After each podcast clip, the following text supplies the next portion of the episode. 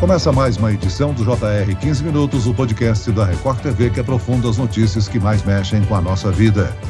Colocar os pais ou avós numa clínica de repouso não é uma decisão fácil. Afinal, muitos enxergam essa atitude como abandono ou negligência. Mas ao atingir uma idade mais avançada e entrar num estágio de limitações e fragilidades, a clínica de repouso pode ser uma alternativa para oferecer a atenção e os cuidados de que uma pessoa idosa precisa. Infelizmente, muitas clínicas funcionam sem licença.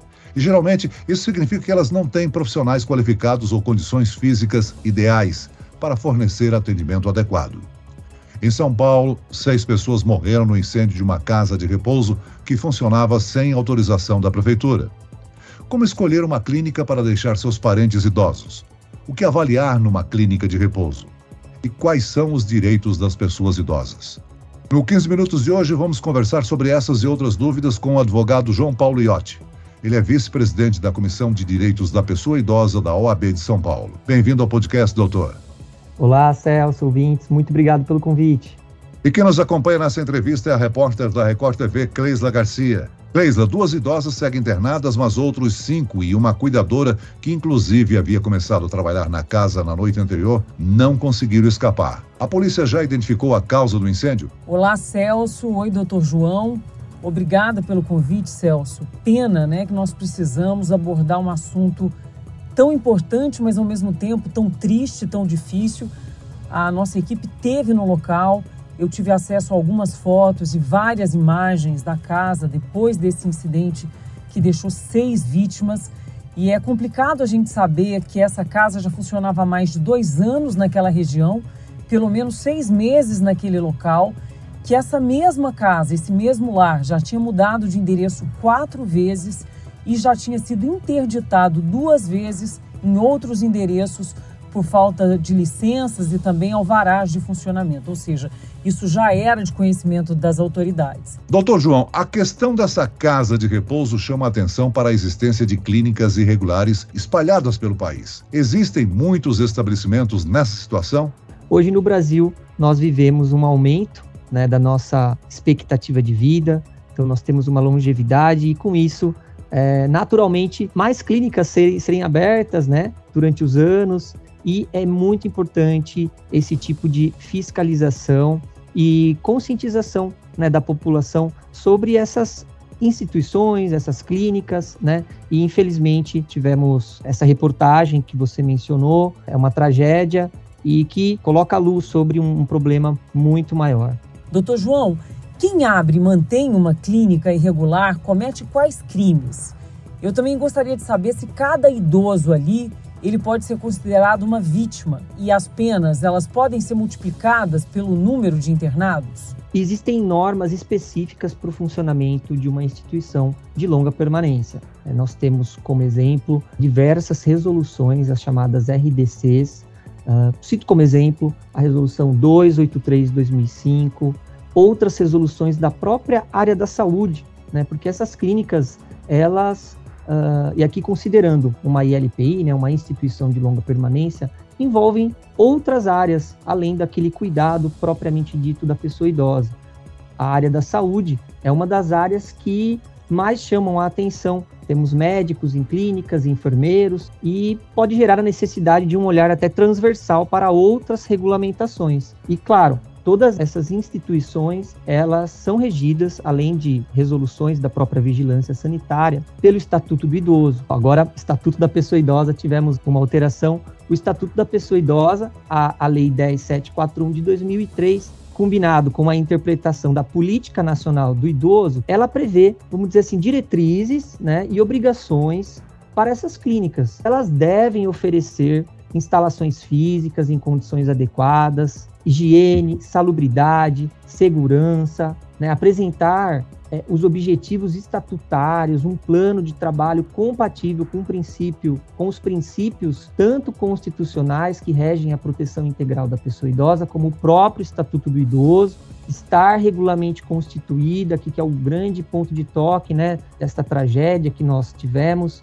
Então aqui já, vamos dizer assim, colocam algumas pistas para as pessoas quando forem buscar essas clínicas, se possui né, o alvará de funcionamento, né, Celso? E, claro, os crimes específicos estão previstos no Estatuto do Idoso, a partir do artigo 98, e tanto os dirigentes podem responder e até mesmo os familiares que deixaram de observar essas diretrizes. Ou seja, os funcionários que trabalham numa clínica como essa, eles também podem ser responsabilizados, né? Caso se confirme que eles sabiam desse histórico de abandono e de maus tratos também? Exato, é muito comum, vamos dizer assim, fazer vistas grossas, né? Mas o Estatuto do Idoso, ele proíbe isso.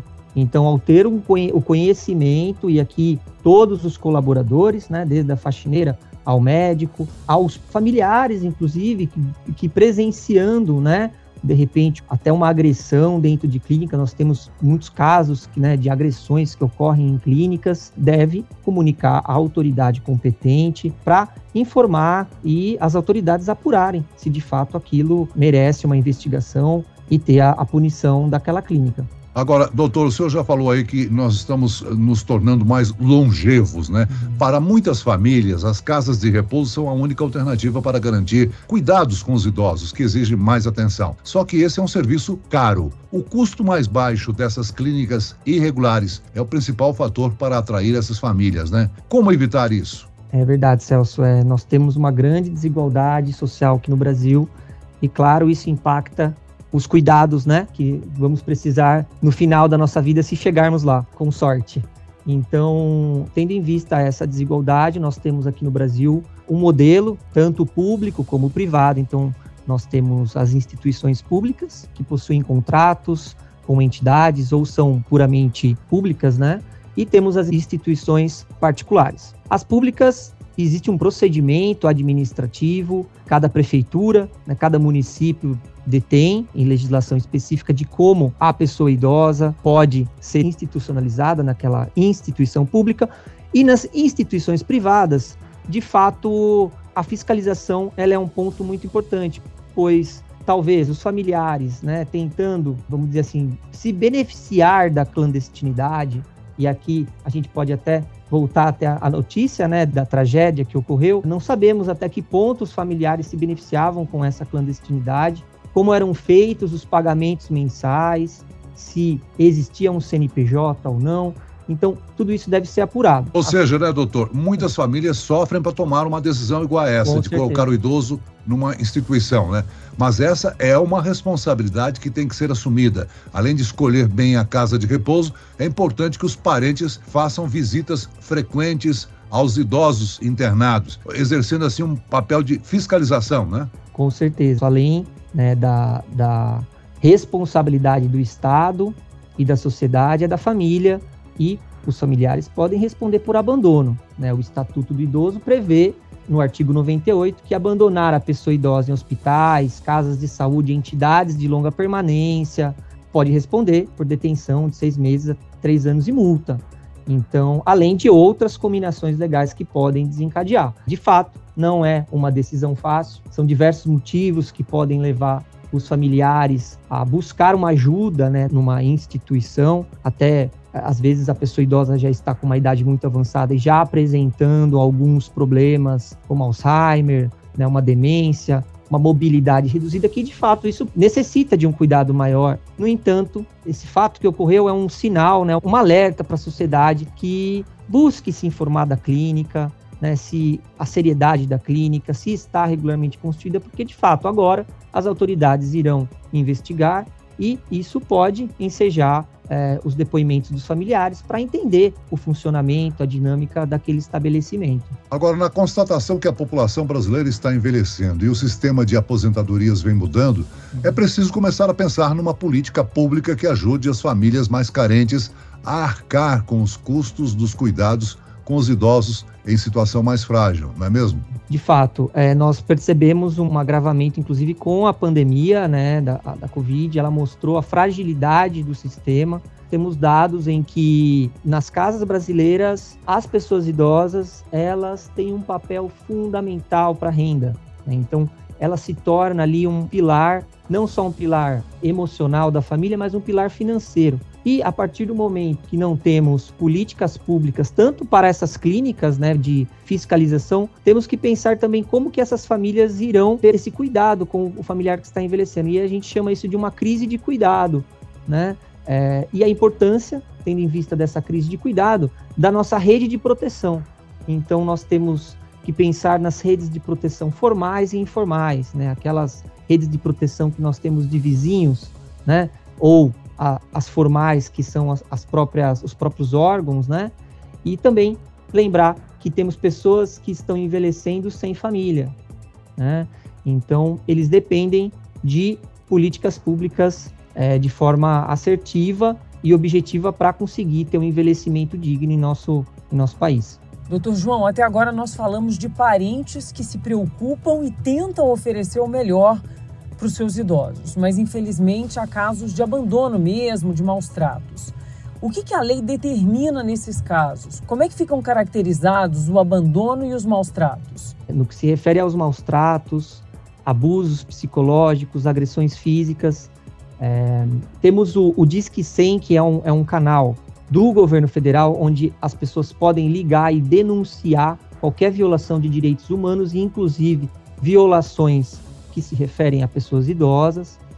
No entanto, é, temos relatos em estudos que mostram a dificuldade em prosseguir uma investigação de maus tratos, porque na maioria das vezes, segundo esses estudos, esses maus tratos ocorrem no seio familiar e por filhos e filhas, pessoas próximas. E a pessoa idosa, por vezes, não quer avançar nas investigações para evitar a prisão e, enfim, né, é, a punição de seu filho ou de sua filha. É, é, uma necessidade de conscientização, é uma necessidade de, da, da sociedade começar a oxigenar esse tema, pois é realmente, é um, o, o Brasil está envelhecendo a passos largos, é, segundo aí algumas projeções, 3% ao ano, e chegaremos em 2050 com quase um quarto da população acima de 60 anos, e temos que pensar como essa população está envelhecendo, de que forma ela está envelhecendo e, claro, é, a necessidade de cada vez mais fiscalizar essas clínicas que acabam sendo aí, né, uma, um gargalo para as pessoas que não têm, né, ou não têm família que podem cuidar na casa, né, ou essas, essas pessoas idosas que de fato não têm é, familiares e necessitam de uma instituição para dar esse suporte. Bom, isso se estende bastante, não só apenas aos filhos, né? Netos ou mesmo bisnetos podem ser responsabilizados caso eles não cumpram e não cuidem adequadamente desses idosos? Existe uma linha né, de responsabilidade prevista pelo próprio Estatuto do Idoso. Então, existe uma prioridade ao cônjuge, né, é, ao companheiro, que né, teoricamente estaria ali na rotina né, de cuidados, mas na ausência, com certeza, os filhos, descendentes, ascendentes, bisnetos e aí, essa linha né, de cuidados, de, de, sucessão de cuidados, ela também não é algo que é, é excludente. Né? Então, ah, se um filho está cuidando, o outro não precisa cuidar. É, deve existir uma solidariedade entre os familiares, né, uma divisão de responsabilidades, porque sabemos que não é fácil, uma situação que necessita, às vezes, de um cuidado muito específico e acaba sobrecarregando um filho ou um pai, ou e aí existem né, caminhos jurídicos para que isso para que isso se formalize, né? Mas é muito importante ter a consciência que o abandono pode ser configurado crime, né? Abandonar a pessoa idosa no momento que mais precisa, inclusive até é, exigências de pensão, né? Da mesma forma que se aplica à criança e ao adolescente. Agora, doutor João, nesse caso recente da casa de repouso que pegou fogo na zona leste de São Paulo, os vizinhos não sabiam que o imóvel era uma clínica. Como alguém que percebe que uma casa atende de forma irregular, que está acontecendo maus tratos, quem deve ser avisado? Como denunciar? Na hipótese né, de, de, alguém perceber uma, que ali funciona, né, alguma coisa, pode acionar a prefeitura do município. É, algumas prefeituras possuem canais específicos, como a assessoria da pessoa idosa ou a própria ouvidoria da prefeitura, realizar uma denúncia anônima. Pode buscar o conselho do idoso, se na sua cidade não possuir um conselho municipal, busque o conselho estadual ou o nacional e, claro, o órgão que é o Ministério Público. Em algumas cidades nós temos o Ministério Público específico da pessoa idosa. E também o Disque 100 é um canal que pode ser utilizado realizando uma denúncia anônima para o Disque 100, que é, a, é uma, uma plataforma né, muito utilizada para violações de direitos humanos. Muito bem, nós chegamos ao fim desta edição do 15 Minutos. Eu agradeço a participação e as informações do advogado João Paulo Iotti, vice-presidente da Comissão de Direitos da Pessoa Idosa da OAB de São Paulo. Obrigado, doutor. Eu que agradeço, Celso. E agradeço a presença da repórter da Record TV, Cleisla Garcia. Obrigado, Cleisla. Eu é que agradeço, Celso. Muito obrigada a você e também ao doutor João. Até a próxima. Esse podcast contou com a produção de David Bezerra e dos estagiários Lucas Brito e Kátia Brazão. Sonoplastia de Wendel Montalvão. Coordenação de conteúdo Camila Moraes, Edivaldo Nunes e Deni Almeida. Direção editorial Tiago Contreira. Vice-presidente de jornalismo Antônio Guerreiro. E eu, Celso Freitas, te aguardo no próximo episódio. Até amanhã.